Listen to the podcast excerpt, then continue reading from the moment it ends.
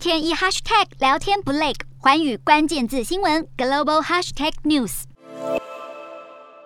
尽管富士康在深圳的营运也受到中国清零防疫冲击，但是富士康日前表示，影响没有想象中严重，被解读为是 iPhone 的生产正在获得改善。然而，五月苹果已经示警，供应链的限制恐让第三季营收蒸发上看八十亿美元。此外，最近还频频传出苹果打算将部分的产线撤出中国的消息。一号日经亚洲更爆料，比亚迪已经协助苹果在越南建立生产线，并且投产在即。这也是苹果首次将部分的 iPad 生产线从中国转移到越南。而为了咬一口苹果，越南北部工业重镇早已经摩拳擦掌。五月，越南总理范明政应拜登邀请访问美国，率团出席东协美国特别峰会的期间，也参访了科技巨头的总部，还会晤了苹果执行长库克。传说库克当面向范明政表示，希望继续扩大在越南的供应链。此外，连大中国的苹果供应商也因而展开在越南布局。玻璃面板商蓝思科技借着收购越南的玻璃保护盖生产商，迅速插旗。而立讯精密早在二零一六年就在越南设立公司，并且逐步落地生根。立讯精密越南厂的主力就是苹果耳机的组装。另一方面，分析指出，让苹果毅然着手将产线撤离中国的一大主因，是因为厂商频传出包，像是文泰科技因为收购手机镜头模组供应商欧菲光，跻身中国 A 股的苹果概念股，却传出前置相机的镜头品质不佳，遭到苹果打枪。今年以来，文泰科技股价已经崩跌超过五成。不止企业，美国华府也积极寻求东南亚国家作为中国的替代产能，不止当面向东协各国献殷勤。美国商务部长雷蒙多日前更表示，他保证印太经济架构 IPEF 的成员国会是美国企业设厂投资的首选。而最具制造代工指标的苹果，也在北京当局的执意清零之下产生去意。长久之下，中国世界工厂地位恐将不保。